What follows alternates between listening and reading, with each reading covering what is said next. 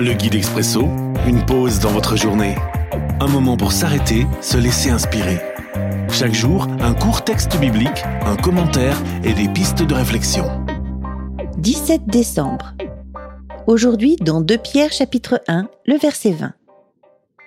Tout d'abord, vous devez savoir ceci.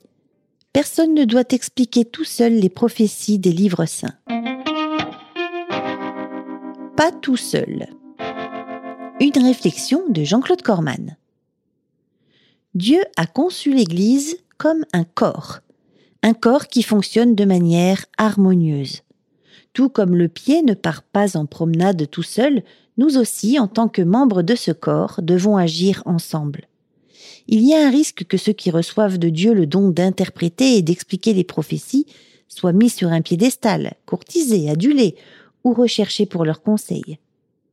La frontière entre un honneur légitime et une position de gourou est mince, et de nombreuses personnes peuvent être tentées de la franchir.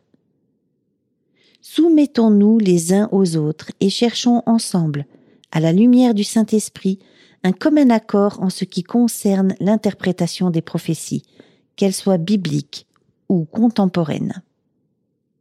Mise en pratique. Dieu veut parler à son Église. Découvrons ensemble comment l'écouter. Ce n'est pas l'affaire de spécialistes, c'est une responsabilité du corps.